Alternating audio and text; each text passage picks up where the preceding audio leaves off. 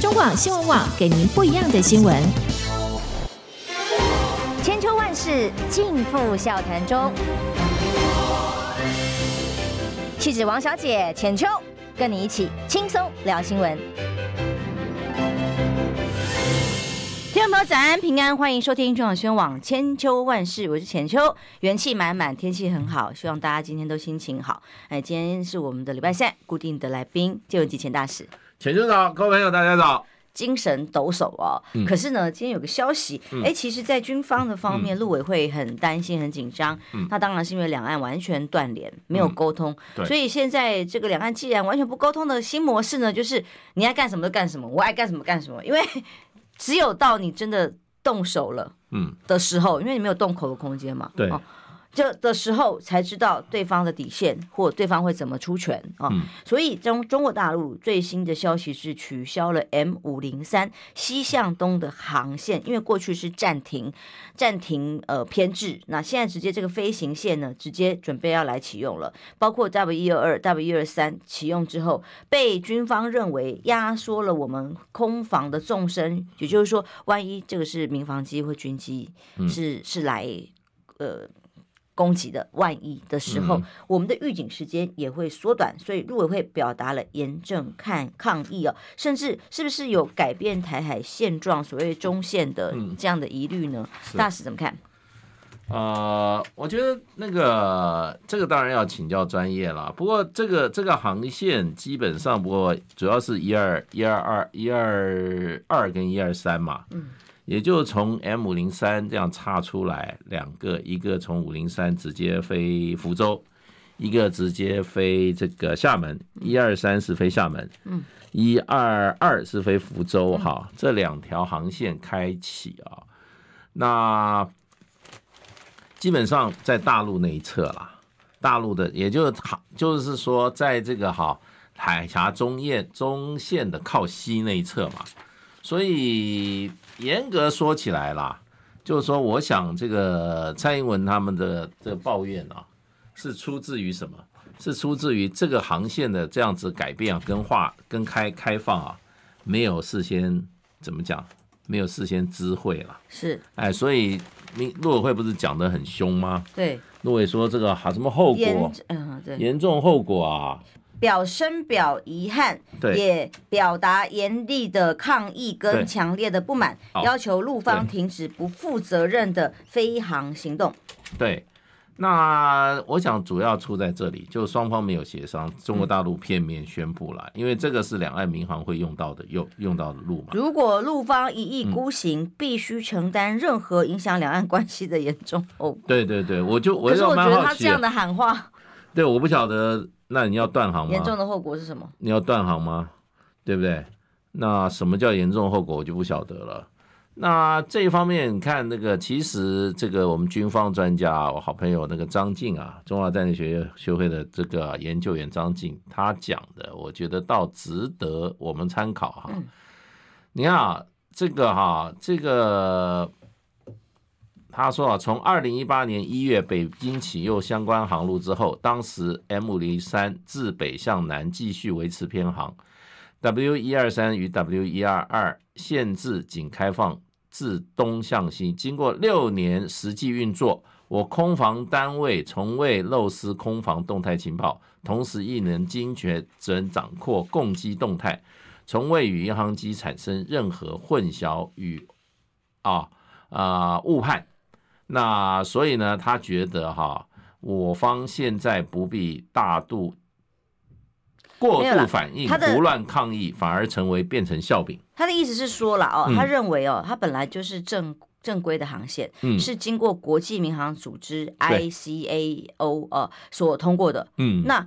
如果有疑虑的话，这个国际组织根本不会通，不会批准。对啊，这是一个早就批准，只是过去被马政府曾时代曾经抗议嘛，哈、嗯，认为这个没有安全的，有会有疑虑安全的疑虑，然后会有还有这个主权各种航空，嗯，呃领空领空航线的这个疑虑，所以去不管是用停航，嗯，呃，停止这个春节包机等等方式，或者是其他方式去沟通跟协调，所以当时经过马政府抗议，暂时搁置而已。嗯，那他如果就张静的说法的话，他是是一个国际民航组织所核准通过的航线，他只是恢复而已。他认为，如果我们大过度反应的话，只会变成笑柄。哎，还讲话很重。对，因为因为他意思是就是说，民航跟这个好，所以军机啊。事实上，过去这么多年来，我们的军方也从来没有搞错过嘛。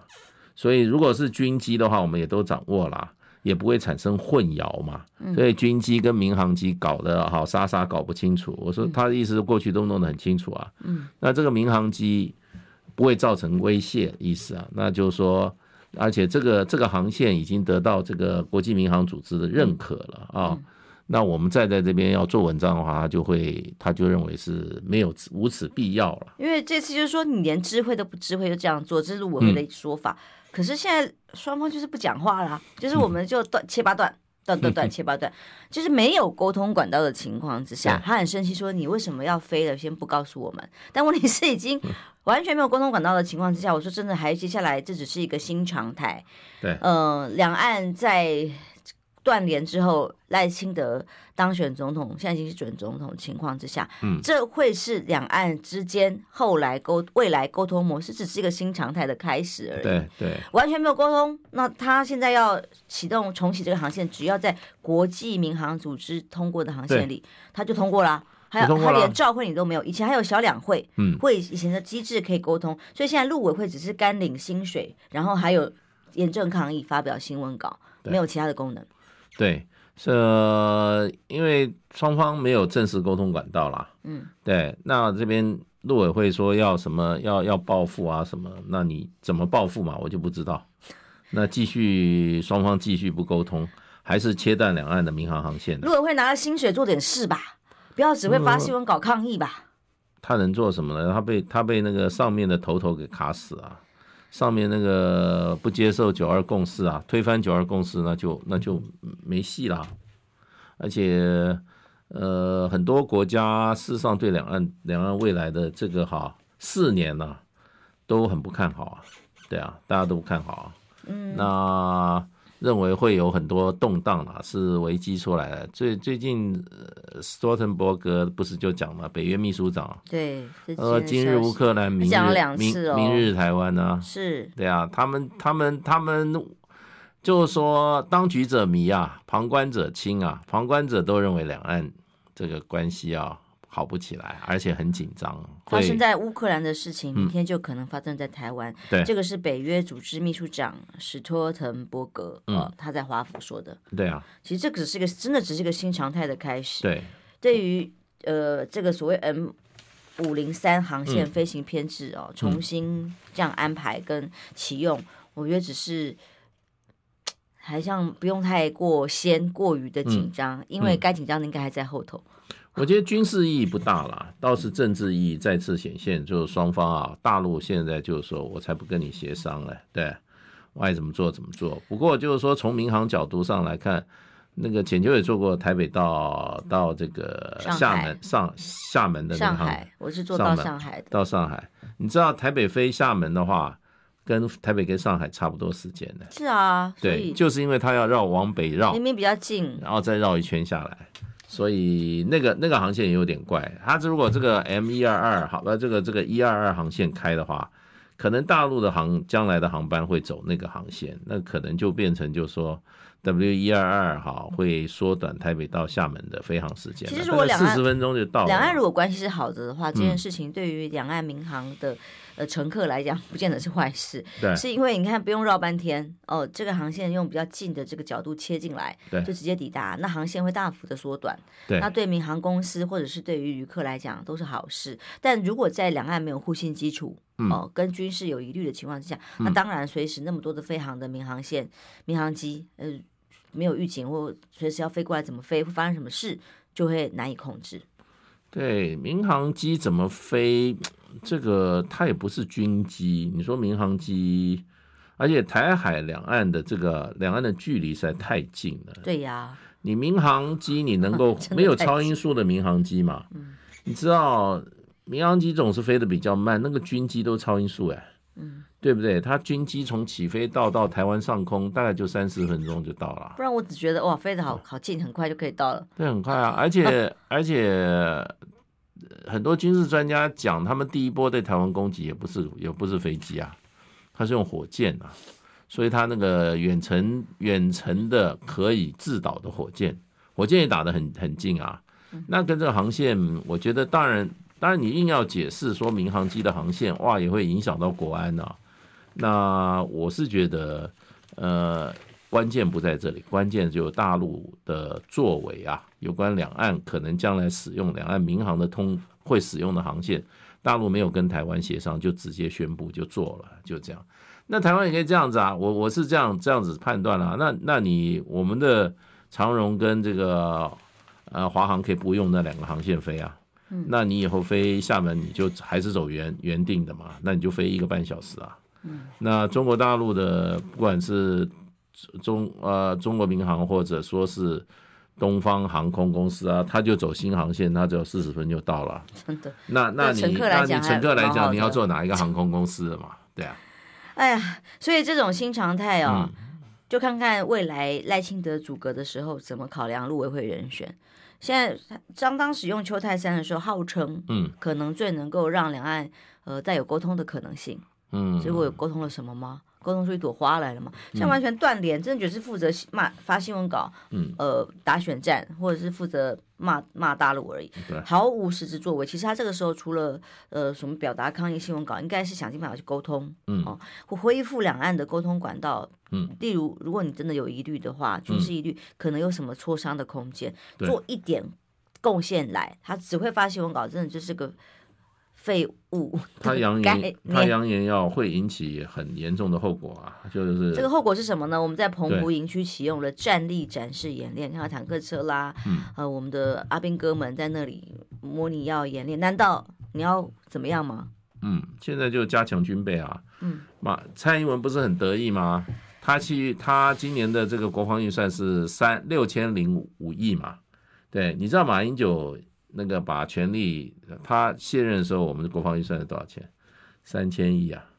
蔡英文八年，他把国防预算搞到六千亿，他还沾沾自喜。你国防预算增加，就表示台湾越来越不安全了，你才会要买那么多武器啊！你把台湾搞得越来越不安全，你还沾沾自喜，有什么好沾沾自喜的？哎，花的都是人民血汗钱，然后呢，你造的那个什么潜舰国造，对不对？大家都不晓得钱怎么花的。到现在下水了没有啊？潜水艇不下水，到底在干嘛？旱鸭子啊！所以我觉得他还沾沾自喜，真的不晓得有喜从何来啊！帮我浪费了那么多钱，然后买的那些东西又没有到位。美国到现在什么 F 十六啊，什么通通没到位啊，只有说那个刺针飞弹到位了。刺针飞弹你知道能打多几公里？你知道？四公里，四五公里而已啊！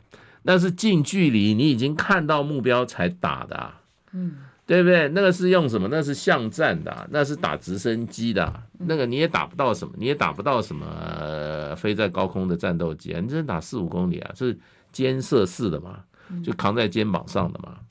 那这是美国的，不是很多这些政客，就是说以后所有的这些啊，肩这种这种哈，这个所谓刺针啊、标枪啊，都放在派出所。那请问一下赖清蔡英文买那么多，是不是要放到派出所？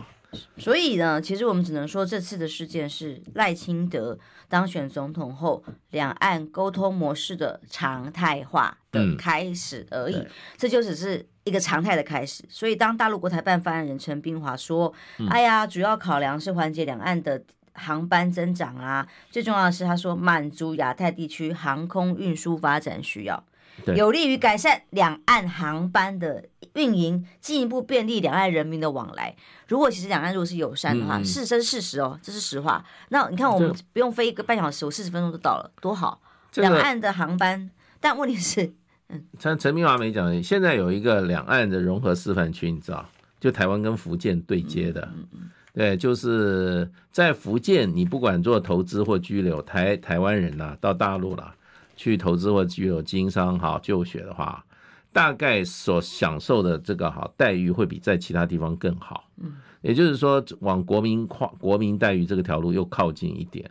所以呢，国民待遇的话，你像它现在两条航线，一个台湾跟这个福建的两条哈，福福建对台湾两个就最大城市，一个就是厦门，在闽南嘛，闽北就是福州嘛。所以它这个 W 一二一、W 一二、W 一二二、W 一二三，一个是对厦门，一个是对福州的。那将来就是说，这个航程会会省很多时间呐，可能大概就是我看飞福州可能会更快。我不要等于就是说，呃。直线飞行了，不绕道飞行了。以前是要绕道啊，我飞过厦门，飞了一一个半小时，我就很纳闷了。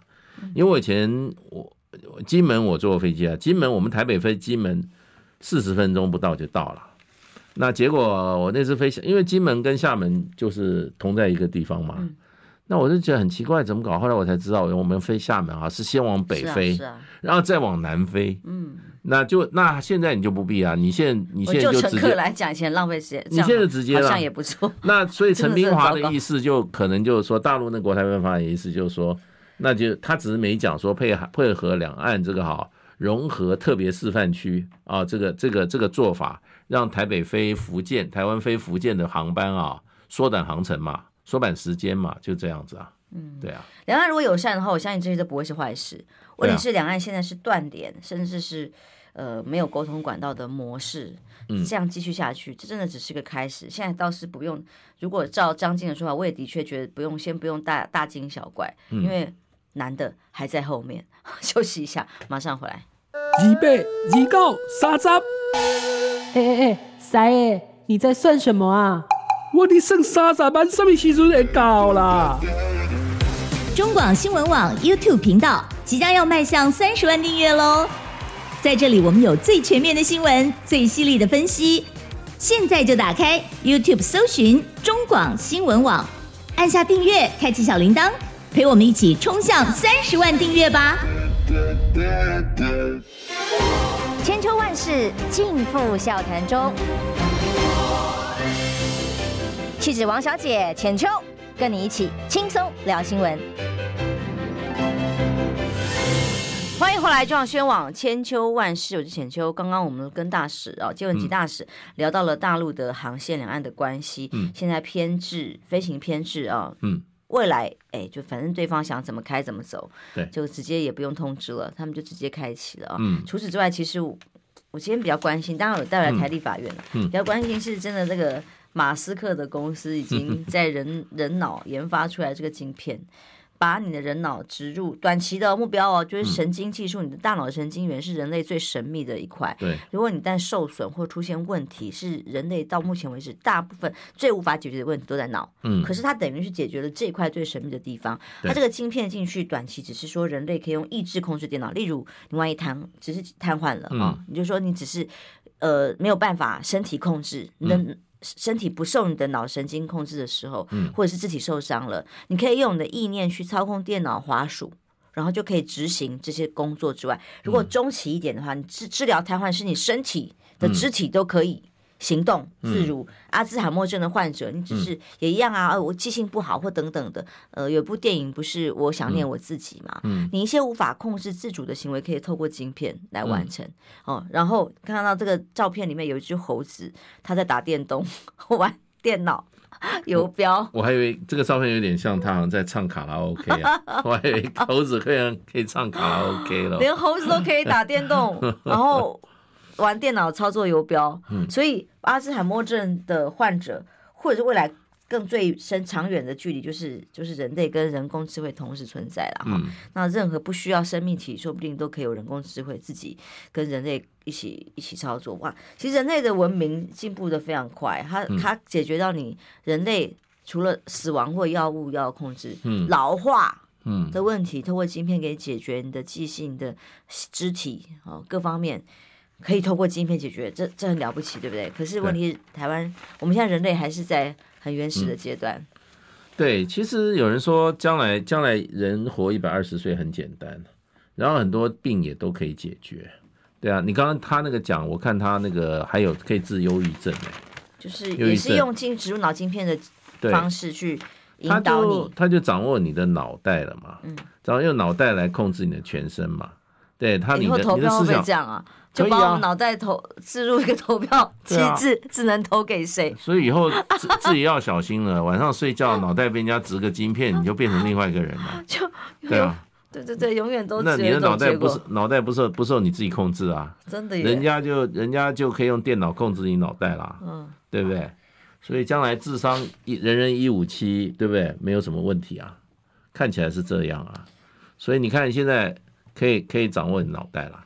所以，所以真的科学啊，我们现在两大问题啊，一个将来机器人可能会把人类消灭，嗯，第二个呢，就是说人的脑袋，所以你的神经中枢、你的识别，嗯，识别跟你的控制、你的行为的这个哈，这个原点啊，会被人家控制，所以你的行为可能将来你被人家用电脑植个晶片到脑袋，人家的电脑叫你做什么事，你自己你自己没办法影响啊。对不对？他要你去杀人，你就你就你就变成一个杀人机器啊，对啊，所以真的科学走到这个地步啊，如果真的想想也是蛮恐怖的。所以现在的强尼说是大脑控制晶片，还是晶片控制大脑？嗯、这很难说。哦，谁控制电脑，谁控制你的脑啊？到时候谁？当然是这样，当然你的脑会被人家控制啊。对呀、啊，对呀、啊。那理论上当然是为了要，例如瘫痪的患者哦，嗯，呃、或者帕森帕帕森金斯症啊、阿兹海默症啊等等，嗯、他可能因为呃一部分的脑神经元的失能，想要弥补嘛。嗯。但问题是，到底到倒过来的可能性高不高？当然很高啊。当然很高啊！你看。他们这个东西，还有就是这个基因改造，嗯，它基因它可以控制，你就可以制造，就可以把你一个人复制出来啊，对不对？也复制羊已经出来，复制人呐、啊，对不对？嗯，那再加上现在这个电脑晶片控制你的脑啊，对不对？再加上人工智慧，你自己发明一大堆机器人，将来机器人来来来控制这个世界啊，所以你看看我们人类是不是终于可以怎么样？呃。把人类哈最大的敌人制造出来了，人类毁灭人类，人类毁灭人类，对啊，谁控制脑谁就控制别人呢、啊，对不对？以后说实话，我们在台湾的话，我们要谁当选总统就谁当选总统，对不对？每个人脑袋从小记程式那个人决定的，城市这样子的，对啊，所以哎，这一天已经等于说现在已经宣布已经开始会到来了，对。对啊，所以其实其实这是我今天最有感的新闻。嗯、但我们凤毛麟爪的过每一天，不知道你，你想植入一片吗？不知道现在我们关心这些事情，哪一天会完全没有办法由我们自己来评评述跟判断呢、哦？嗯、因为马上二月一号、嗯、国会龙头的投票就要进行了。嗯、那目前、就是、就是明天的嘛？对，今天待会九点半，民众党会开记者会，嗯、说明说两党的候选人到民众党。团去拜会之后，跟柯文哲主席他们讨论出来的结论，嗯，那据现在媒体报道，几乎大概一致，都是说倾向于自推人选在第一阶段。那第一阶段如果自推人选，只要双方不跑票，前提是双方不跑票的话，那当然就是对于蓝军有利。但问题是啊，如果蓝军跑一跑票被民进党随便挖个墙角，跑个几票，那大概就。出问题了。不，第一第一第一阶段他要过半数啊，没有过半数也不行啊。对，这如果进入第二阶段就会有利了。对对，第一阶段你一定要有有人得到五十七票嘛。嗯嗯。对，那现在民进党的话是五十一票嘛。嗯。除非有六票跑票。嗯。对，那民进党第一阶段他就过了。那就是说，接着第二第二阶段嘛，第二阶段的话就是相对多数就好了。对不对？现在国民党是优势嘛，五十四对五十一啊。国民党有五十二席嘛，然后还有两个无党籍，加起来五十四嘛。然后呢，再加上民进党的五十一席，那国民党第二轮的话应该会出现了。可是问题，民众党第二轮要怎么投啊？他是第二轮他怎么投？因为第一轮的话，这个情况一定没有绝对多数啊。可是如果其实只有个前提的，嗯，就是说如果第一轮投票的时候，嗯，蓝军有人跑票，嗯，就结束了，连进入第二轮都不必了。没有第一轮的话，你要你要给他五十七票，跑票啊。啊，跑跑那要跑那要跑六票哎，嗯，那国民党要跑六票，加上五党籍，要跑六票啊，跑六票的话，这个党现在我们也不晓得会不会。如果真的国民党出现跑票而落选的情况之下，那真的就是选民托付给他们的任务，大大的丢脸呐，就会真的严重的对于免选民再度的冲击跟失望了。那我们是不是要祈祷国民党不会跑票？还是说我没有办法可以？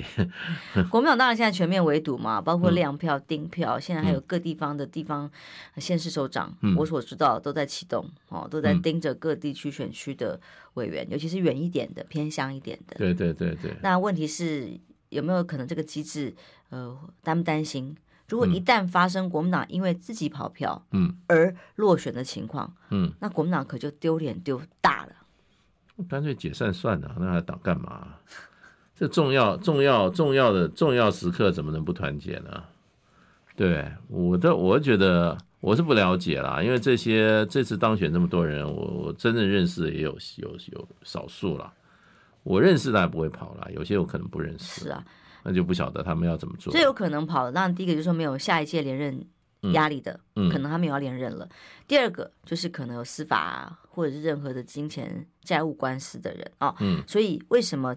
国民党这里党中央会下军令，缺席者视同跑票，嗯、因为大家知道哦，他不一定就是去那边投别人啊，嗯、或者是只是到了不到了那里现场给你给你乱投啊，没有，嗯、他其实可以不用到，不到就就已经等于是跑票了，因为他就肚子痛，我拉肚子我来不了了啊，我交通出了什么问题，哦、呃，我来不及，时间迟到，嗯，等等。他他如果说他如果说是跑票的话，那第二轮的话，他跑一票也就输，跑两票就输，跑一票就输了。对，跑两票就输了，因为你哦，你看哈，好了，呃，不是跑三票了，四票，我看哈，五十四对五十一嘛，对不对？五十四变成五十三，就五十三对五十二嘛，嗯，对不对？再跑一票就五十二对五十三了，跑两票就没了。跑两票就没了，五十四跑两票就变五十二，对不对？那五十一加两票就变五十三，就五十三赢五十二，就国民党跑两票就没了，就是就被人笑话。这些人还在看什么？民众党呃，怎么要不要怎么投？就搞了半天是自己人跑票的话，所以这件事情是国民党现在全面在防堵的，就是避免这种情况发生。那那，那没有什么啊，就是那个跑票人被开除党籍啊，那还是其他还是官居原位啊，继续干啊。对，他说党籍他没差呀，啊，他还是继续当，他本来就没有准备要再连任。的的的候选人的话，的立委当选人的话，嗯，这件事情不构成威胁，这是最麻烦的地方。嗯，对啊，所以，啊、所以，哎，那这样子出这种事的话，只有只有跑票人要负责吗？哈哈哈哈！这问题啊有点敏感啊。哎呦，这个不好不好答了。其实时间就快到了哈。对了，对啊，就明天的嘛。对啊，明天明天照这样子的话，第一轮如果有跑票，第一轮就啊，第一轮如跑票跑掉一个程度，让民进党的拿到五十一七票的话，那就第一轮就结束。不用外面的敌人，自己的敌人。在自己内部人跑了票之后，嗯、这个后果怎么会一个党怎么会这样？还没发生，还没发生。哦，这样、哦、OK，, 还没发生。那我的有点、有点、有点真的，因为的确是有些风声，但目前还没有发生。啊，这样希望这种情况不要发生。那让这些目前在所谓的有有可能有这样动向的委员们，请自重好吗？因为你们身上托付的是来自于选民的期待。嗯，哦，如果你真的做出了这些跑票啊，甚至不出席等等的行为，嗯，哎，就跟陆委会现在你甘心也是差不多的哦。然后你还要当逆贼的概念，在窝里反。嗯，这个影响可能真的就很大，它不是毁掉你自己的政治前途而已，其实你会毁掉整个党在民众心目中未来的发展。不过我常常就有一个感觉，为什么为什么人家可以来挖国民党的墙角，国民党都不会去挖人家墙角？资源吧，啊，资源有限。国民党资源也很多啊，嗯，党党中央还是还是还是还是还是有资源的啊，对不对？嗯，那为什么国民党都不能挖别人的呢？都是被人家挖？这个就就我就我就百思不解啊！你知道我们打我们打篮球人，你你没有你没有办法得分的话，你只会防守是没用的。然后防守很好，可是你投球不准啊，你自己没有办法攻击啊。那你只能说让别人少得几点分，你自己不能得分啊。所以为什么国民党不能去去挖别人的，对不对？那为什么如果说这个，我是觉得为什么民众党那个那个八旗为什么没办法争取到，很奇怪。嗯，这个没办法决定在，这个我倒是觉得这没有，嗯、国民党该做的都做了。你看看韩国瑜到党团去，嗯、又又又又抱又又。对啊，欢乐无限的这个各种善意跟对话啊、哦，嗯、但如果这个民众党的决定还是有他们自己的想法，他只要不投绿就已经是一个呃相对友善的决定了。不投，但如果国民党自己还现在有传传出来各种可能的疑虑，这已经不是空穴来风了。嗯、但如果真的有这种情况之后，这个的确线上有朋友说国民党就可以打包了。对啊，但有没有发生？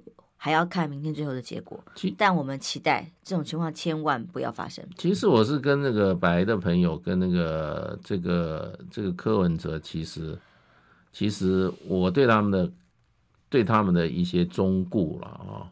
如果柯文哲还想要四年后哈能够拉下这个赖清德啊，他自己还有一搏的机会的话。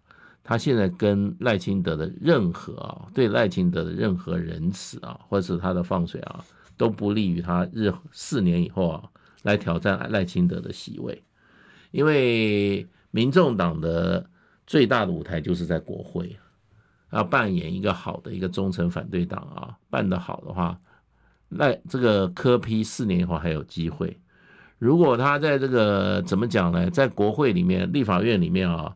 表现的里里啦啦的话，那最后说实话啦，他下面那八席立委啊，反正每个每个当到立委都是赚到了嘛，对不对？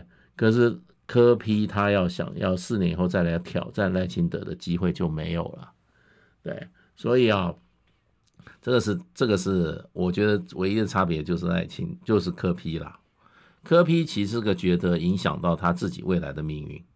对，而不是影响到这些他下面这个八名立委的命运呢？他如果都听他八名立委的啊，我觉得啊，这个这个这个有一个故事，你知道？你要看《三国演义》是什么？你知道，《三国演义》叫诸葛亮舌战群雄 啊，这一节超精彩的。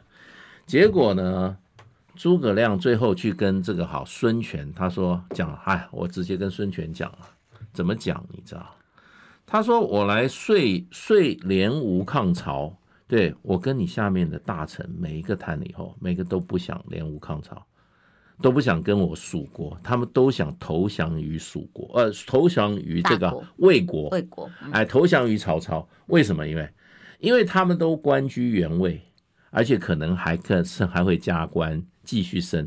他说全东吴就你一个人哦，官降一等，而且前途未卜，就是你孙权。”嗯，所以呢，他诸葛亮跟孙权讲了，就讲这句话以后，孙权就说联联联蜀抗曹，因为他知道他去跟曹曹魏合作的话，全东吴就只有他一个人官降一等。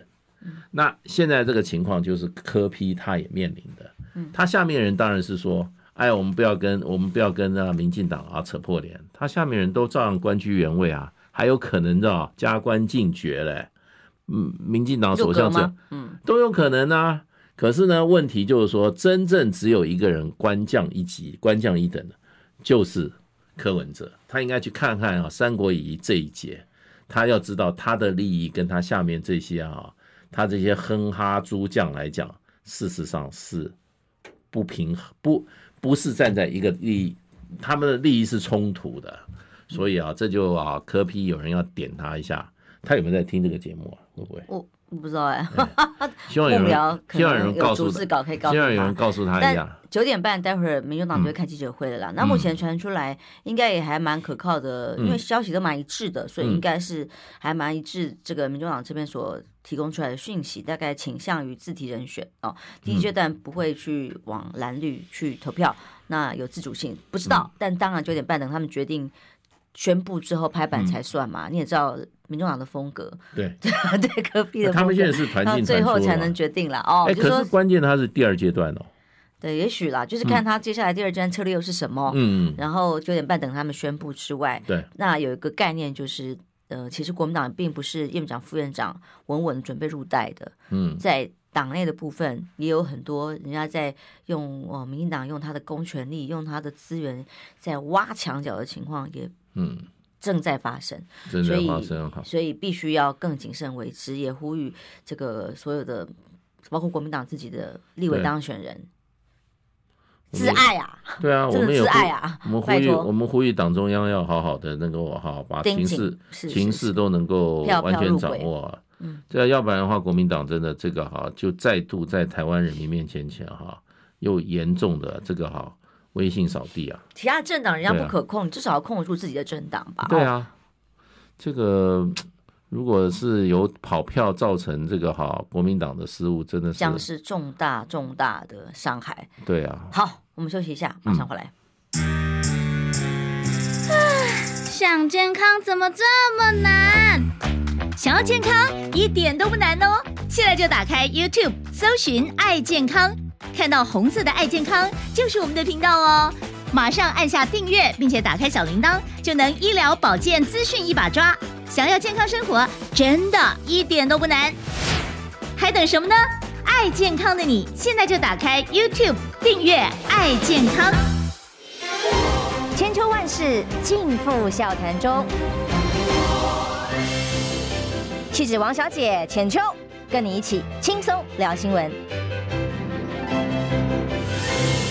欢迎回来，中央宣网千秋万世第二小时的节目啊，对不起，还第一小时，时间没我快，还没有快转，还在第一小时。千秋万世，我们今天跟建大使聊了各种包括国内国外的议题，呃，但是呢，在明天国会龙头重头戏，就是说新国会要成为好吧少数政府以后的新气象，民众期待什么？所谓的各政党之间有所制衡，对。哦，民进党不再为所欲为，不再像螃蟹一样横着走哦。那对于这个民众党来讲，希望扮演关键少数哦，是人家的氧气，不是人家当空气一样。对对，那需要你扮演监督执政的角色。好，国民党。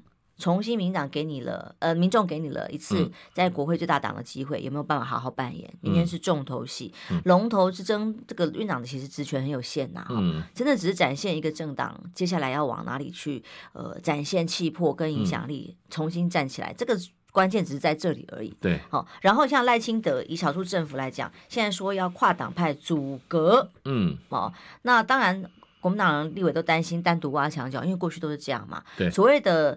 呃，组阁跨联合政府啊，其实是党对党谈判，嗯，对，然后由党来推派人选，这个才叫做所谓的跨党派组阁联合政府嘛。那事实上，从过去陈水扁时代也都不是，他都是各自去挖，嗯，邀或邀约呃个人进到民进党来组阁，然后通常。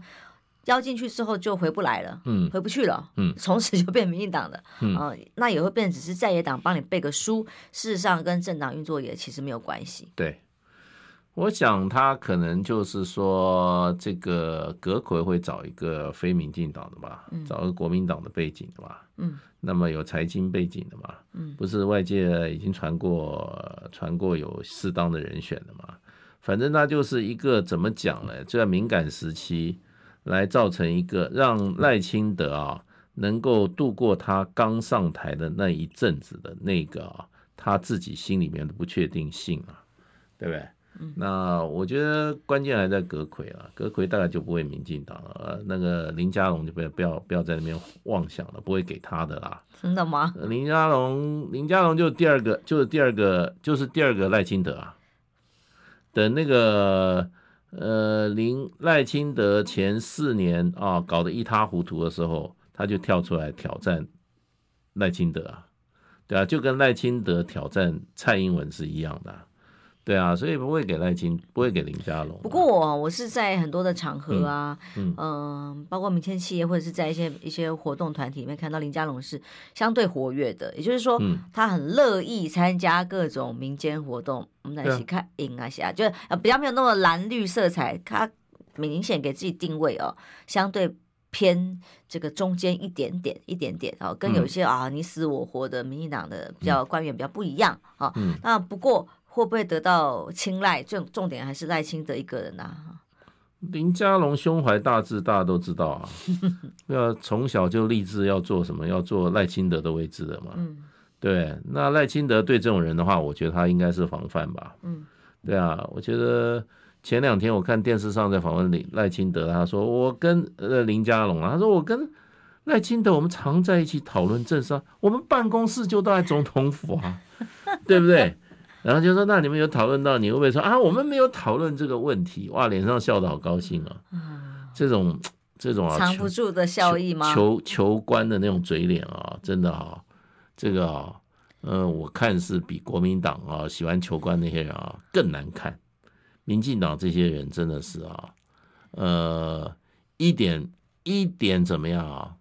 一点一点那种哈修养都没有。哎，其实我觉得。已经是经典，而且也是常态，民进党的常态。因为我在选前的时候看到雨天公开在那个场合喊上喊说，因为他不选区域了嘛，他就公开在赖清德也在的公开的喊说，哦，那请把我纳入不分区啊，然后讲讲的很开心的时候，我那时候都觉得不可思议，因为不分区名单本来就是党主席或党内的职权哦，那你要发挥你自己影响力跟贡献，然后有有这个角色哦，那你自己不选区域的话，表示你们要去打仗，嗯，那你。告诉党中央你要不分区，那你贡献了什么？这个决定权就直接要要位置，嗯、哇！那时候我就觉得很经经典，就后来果然没被排进去。啊、那那林佳龙现在是抢啊，对不对？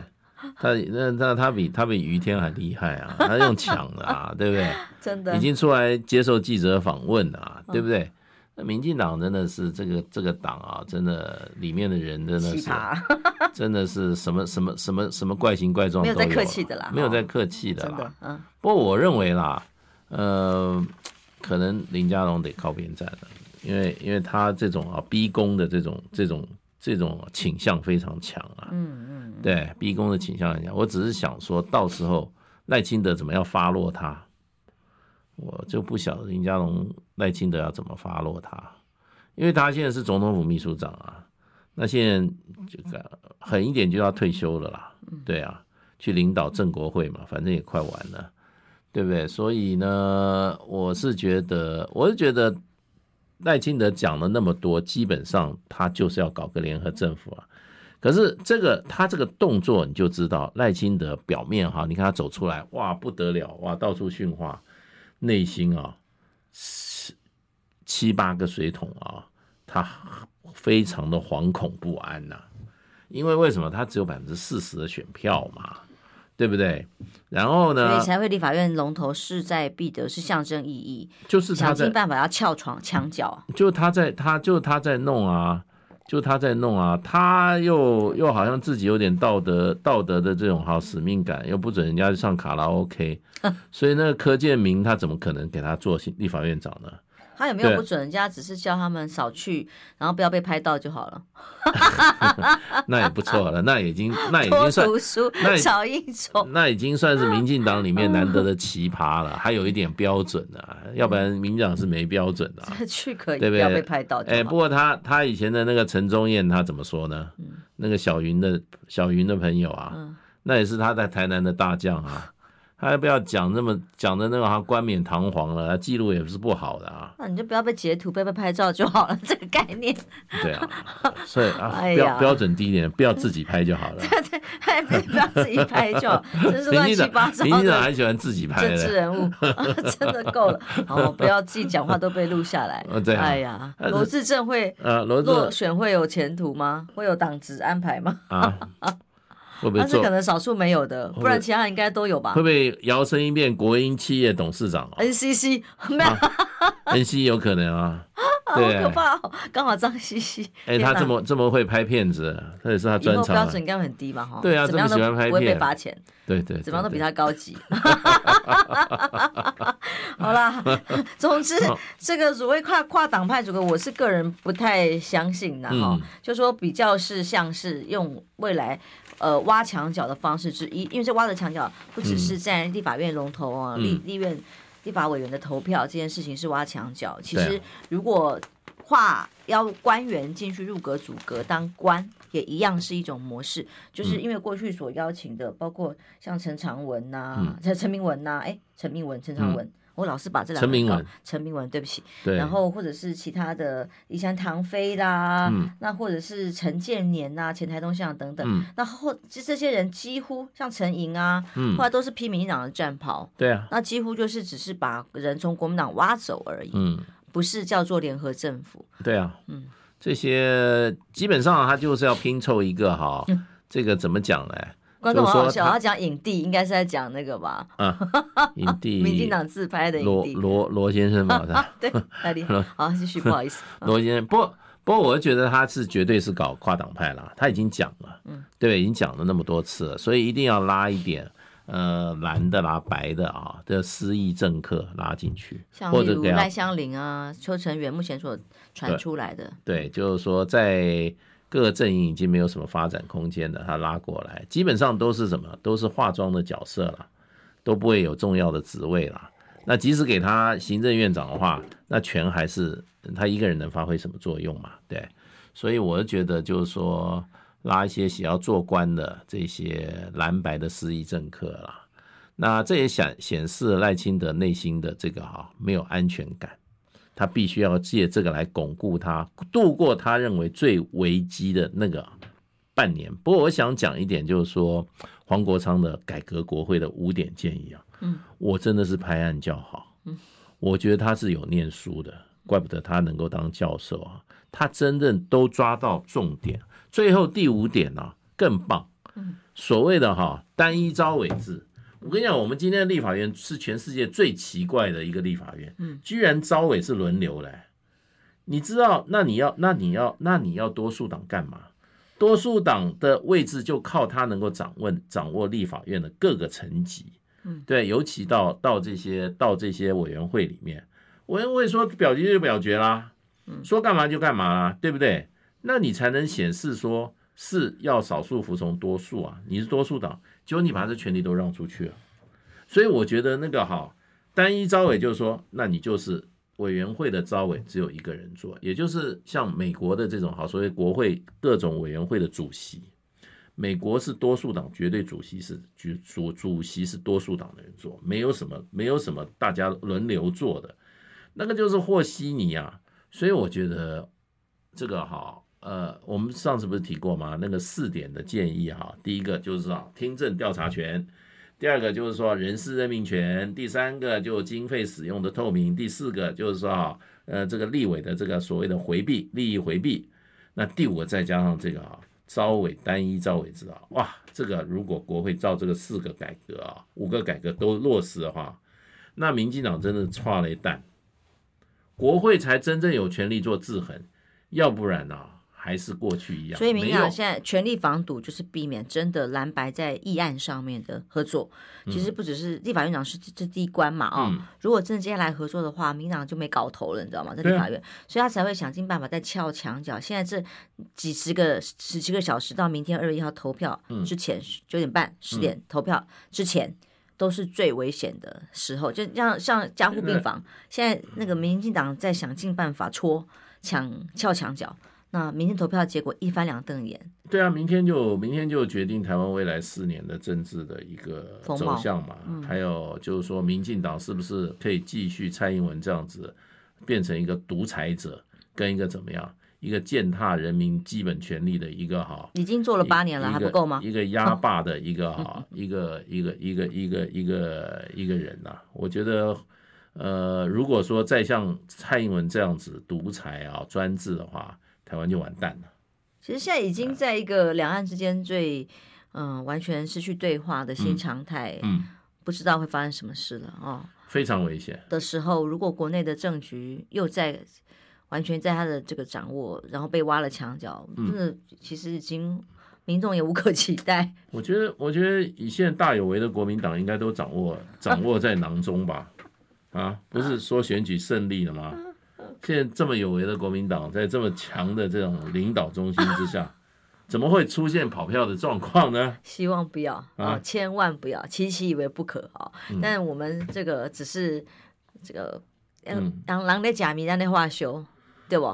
还要等到最后结局。其实就这么几十个小时当中，现在密集我所知道，这个各种动作都频仍，嗯，一直在进行当中。不要，我们现在在云淡风轻的谈的时候，其实有各党派的人士现在正在进行各种手在伸啊。一定的，一定的，民进党会用尽一切手段。是是是，对啊，你看尤其是不是空穴来风，尤其坤最近笑的都高兴啊，搞不好就是他在那边搞啊，都有可能啊。嗯。因为赖清德就说啊，你你去好好弄这个，到时候就是位置就是你的啦。所以台湾政治可可可看性、可悲性也都在如此，不知道明天结果如何，好不好？嗯，好，今天谢谢介大使，祝大家平安健康，拜拜。